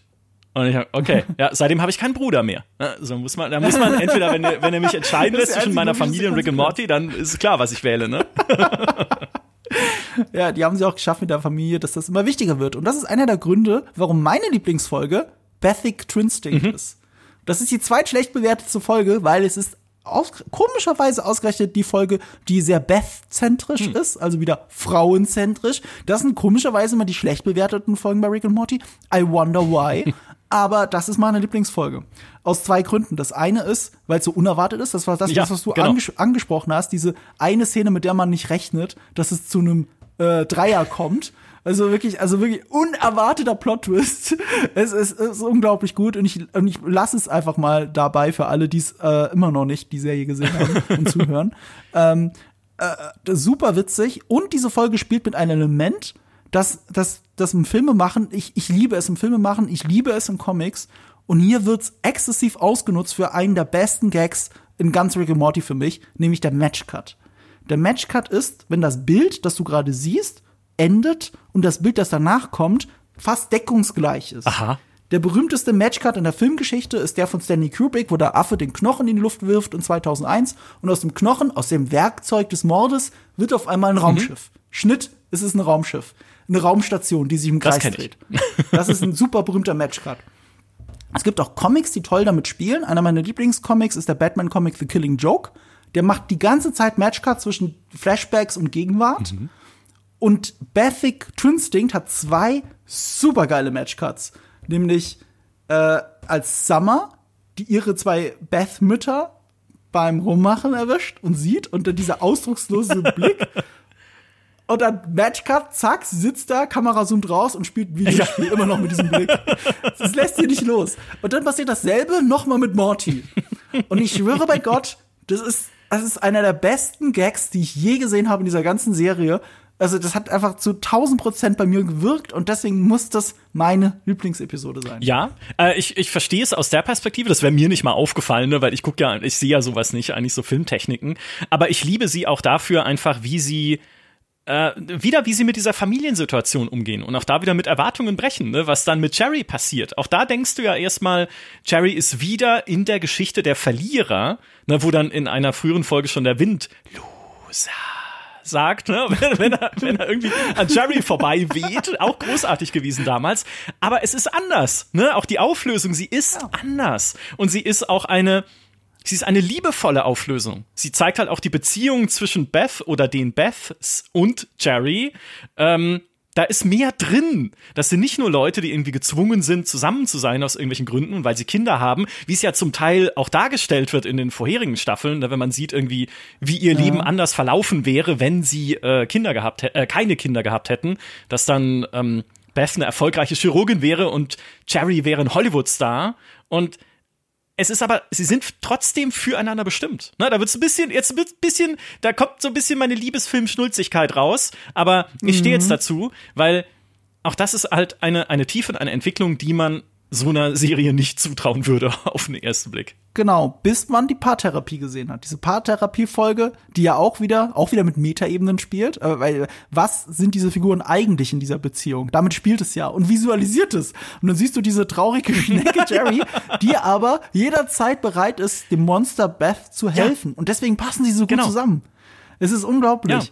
Und, und da, da hatte man dir ja schon auf einer Metaebene erklärt, dass diese scheinbar dysfunktionale Beziehung in Wirklichkeit füreinander bestimmt ist, weil die beiden sich so toll ergänzen und Dinge schaffen können, die niemand anderes vorher geschafft hat. Und das muss man auf einer verrückten Ebene auch akzeptieren. Und weil Bethic Twinstinct darauf anspielt, ist es einfach eine meiner Lieblingsfolgen. Aber es gibt super viele Momente. Ich würde auch die Stirb langsam Folge ganz oben mit reinzählen. Mhm. Ich behaupte auch, die würde Eve besonders gut gefallen, weil ich kenne niemanden, der der ähm, ähm, hier Alan Rickman so gut nachmachen kann in Die Hard wie, wie Eve. Ich kann es dir jetzt leider nicht vorsprechen, aber, aber es ist wahnsinnig mhm. gut, äh, wie, er, wie er den nachmachen kann. Du machst die Augen zu und es ist einfach Alan Rickman. Ähm, auch noch toll fand ich die Final Desmithation. Das ist die Fortune Cookie Folge. Oh ja, oh Gott, und stimmt. Das ein ganzer Gag darum herum aufgebaut ist, dass dass Jerry Angst hat, seine Mutter zu kriegen. also ich, ich sag's jetzt so, wie es da auch gesagt, gesagt, wird. Ja. Also das ist ein Zitat. Ähm, ne, weil, diese, was wäre, allein dieses Gedankenspiel, was wäre, wenn diese Fortune Cookies, was da drin steht, einfach eintrifft? Ja. Und wenn dann bei einer Person was richtig Schlimmes drin steht, nämlich, dass er Sex mit seiner Mutter hat. Und, und das ist eine so tolle Prämisse. Ich lieb's einfach. Ja. Oder auch, dass du so lange, bis dieses Schicksal eingelöst ist, unverwundbar bist. Weil du musst ja das Schicksal irgendwann einlösen. Alles, was bis dahin passiert, dir kann nichts zustoßen. Also super Idee einfach. Und für die kleinen Geschichten, die dann auch drin stecken, bis hin zu der ähm, hier zu äh, der Leiterin dieser dieser Cookie-Fabrik. Ist es Gwyneth Paltrow? Ich glaube schon. Zumindest ihr Name ist ein Anagra ja, ja. Anagramm von Gwyneth Paltrow. Also ähm, ne, die halt unbesiegbar ist, bis sie ihr eine bestimmte, ein bestimmtes Schicksal geben, so per Fortune Cookie und sie damit halt ja. und das einlösen. Und das ist halt super. Super gemacht. Und das ist auf den ersten Blick halt so, so unglaublich äh, Banane oder verrückt und albern, aber auch das ist ja in Wirklichkeit eine philosophische Auseinandersetzung mit Themen. Weil wir haben so viele Filme und Serien, die sich ja mit Schicksal beschäftigen. Ja. Und wenn du ein Schicksal, wenn du, wenn ein Schicksal gegeben ist, dann wie du sagst, dann ist ja eigentlich die Person, um dieses Schicksal zu erfüllen, bis dahin ja eigentlich unbesiegbar. Und das ist eine Diskussion, die da in den Filmen selber ja gar nicht erst aufgemacht wird, weil, oh, oh, das ist ja ein Plothole in Wirklichkeit, weichen wir dem lieber aus und, und reden nicht mhm. drüber. Aber, aber die Serie nimmt sich dieses Plothole und macht es zur Handlung, zum Plot. Ja, ich kann jetzt, ich kann übrigens, mir ist nur gerade eingefallen, ich kann jetzt endlich durch eine Hintertür hier etwas bei Nerd und Kultur reinbringen, was ich schon immer reinbringen wollte, nämlich eine andere Serie, das ist Severance. Mhm. Ähm, diese Serie auf Apple TV, wo es darum geht, ne, eine, ja. die, die Menschen, die in einer Firma arbeiten, werden gewissermaßen aufgesplittet. Tagsüber sind sie in der Arbeit und da eine eigene Person und wenn sie aus der Arbeit kommen, vergessen sie alles, was dort stattgefunden hat und sind eine komplett andere Person. Und wenn sie dann wieder in die Arbeit gehen, vergessen sie dann wieder alles, was in ihrem realen Leben war. Also, ne, wo du, wo du zwei komplett getrennte Persönlichkeiten hast. Und ich fand das schon in Severance wahnsinnig faszinierend, da so Gedankenexperimente anzustellen. Was wäre, wenn das denn wirklich so wäre? Ja, also wenn es mhm. einen zweiten Micha gäbe, der äh, nur Freizeit hat, sozusagen, während ich hier sitzen muss und podcasten, sozusagen, oder halt arbeiten muss. Und ich diese beiden Figuren haben keine Berührungspunkte. Wir sind wie Fremde zueinander. Und was würden wir versuchen, mehr über die anderen zu erfahren? Würden wir das einfach hinnehmen? Würde ich Arbeit dann als Sklaverei empfinden, weil ich keinen Ausgleich habe. Ich kenne ja nur die Arbeit mhm. als diese eine Person und diese andere Person lebt einfach nur in Saus und Braus sozusagen, weil sie hat keine Verpflichtungen. Also mhm. wahnsinnig geiles philosophisches Konzept, fand ich. Ähm, deswegen hatte ich dich mal gefragt, ob wir das im Podcast äh, behandeln wollen und dann gab es aber nie eine Gelegenheit dafür. Deswegen jetzt zack durch die Hintertür, weil es gibt ja diese Rick and Morty Folge jetzt auch in Staffel 6, wo die, äh, die Familie aufgeteilt ist in ihre Tag- und Nachtpersönlichkeiten. Ich wollte es gerade sagen. Ja, und es gibt die das Folge. haben sie geklaut, würde ich jetzt einfach mal so plakativ sagen. Aber sie haben es halt auch schön geklaut, ne? dass sie halt eigentlich ihre Nachtpersonen für sich schuften lassen wollen, also genau diese Arbeitspersönlichkeiten schaffen und die sich dann aber verselbstständigen. Ich kann dir sagen, dass es nicht geklaut Echt? ist. Weil das ist eine Animationsserie, die brauchen sehr viel Vorlauf. Ah, okay. Auch, auch Rick and Morty. Rick and Morty wird nicht wie Simpsons irgendwo in Korea von hunderten Leuten mit der Hand gezeichnet. Ähm, das ist tatsächlich alles am Computer animiert, mit einer Software, die die Figuren wie Puppets behandelt. Ähm, das ist der Ursprung, so ähnlich wie bei South Park. Ähm, aber das braucht trotzdem Vorlauf. Und es braucht so viel Vorlauf, die können von Severance noch gar nicht gehört haben, als sie es geschrieben Okay. haben. Es gibt eine andere, An es, es es gibt tatsächlich, ich habe irgendein Easter Egg Video von Screen Rant dazu gesehen, worauf das passiert, aber ich habe schon wieder vergessen. Also ich glaube unter anderem aber trotzdem bei den Body Snatchers, also diese alte, diese alte Alien-Geschichte, natürlich, ja. ähm, die ja tausendmal äh, wieder neu verfilmt wurde, aber irgendwas anderes war da noch drin, ich habe es aber schon wieder vergessen. Äh, Ass oder so könnte auch drin stecken. Ähm, es ist eine alte Geschichte, aber dadurch, dass es eigentlich eine alte Geschichte ist, fühlt es sich so zeitlos an, weil sie wird ja immer wieder aufgegriffen, wie eben von Severance. Und unser Severance-Podcast ist bisher nur daran gescheitert, und ich erwähne das im unserem Beste Filme 2020, 2022 Podcast, nicht im Beste Serien 2022 Podcast, weil ich die einfach noch nicht gesehen Ja. habe. Es ist noch nicht passiert. Äh, mein Apple-Abo ist gerade ausgelaufen und ich warte mit der Erneuerung, bis Ted Lasso Staffel 3 endlich weitergeht. Und dann wollte ich endlich Severance Okay. nachholen. Das war so mein Plan. Aber es soll ja noch eine zweite Staffel kommen, wenn ich es richtig weiß. Ne? Das muss, also ich, ich weiß ehrlich gesagt nicht, ob sie bestätigt ist, aber es muss eine zweite Staffel geben, so wie es endet. Also ich will jetzt nichts spoilern, ne, natürlich, Ja, eben. an der Stelle, aber es, äh, sie, sie kommen nicht umhin, eine zu machen. Wir wissen, wie das Ja, weitergeht. es geht weiter. Gut. Es geht weiter und, äh, und, und ich hoffe, wir finden dann spätestens da einen, äh, Anhaltspunkt. Du bist jetzt notiert. Äh, wenn es denn weitergeht, entweder zum Staffelauftakt oder zum Staffelende, werden wir noch Ja, mal reden. Würde sonst reden wir einfach den wieder weiter über Rick and Morty. Ne? Also ist ja, dann schweifen wir einfach ab so in der Mitte und sagen, okay, jetzt ist Severance abgehandelt, jetzt reden wir einfach noch weiter über Rick and Morty. es wird ja nie aufhören, wie wir gerade etabliert Ja. haben. Ähm, aber apropos hören, äh, Micha, wo kann man dich denn noch hören? Ich hab's schon gedroppt, aber wir müssen es einfach noch mal droppen, würde ich sagen. Ihr hört mich im GameStar Podcast. Die GameStar hat einen Podcast, den es überall gibt, wo es Podcasts gibt, oder unter www.gamestar.de slash podcast. Äh, wir haben sogar noch einen zweiten Podcast, der heißt Was spielst du so? Videospiele entdecken mit GameStar. Da bin ich manchmal auch zu Gast, aber der wird moderiert vor allem von der fantastischen Kollegin Geraldine die äh, das äh, da jedes Mal Einleitung macht, wo ich mir denke, das könnten auch Rick und Morty Einleitungen sein, weil sie so random sind. weißt du, wie, auf die Ideen, die sie kommt, würde ich gerne kommen und ich habe sie neulich auch mal gefragt, Ja. wie sie das macht und sie hat gesagt, ja, sie nimmt halt einfach das, was ihr gerade so am Tag vorher passiert ist. wundervoll. Aber da genau, da hört man mich normalerweise. Das stimmt. Geraldine wäre eine gute fiktionale Autorin, glaube ich, tatsächlich. Sie hat da, sie hat Ideen. Gute Ideen, ja. Ne?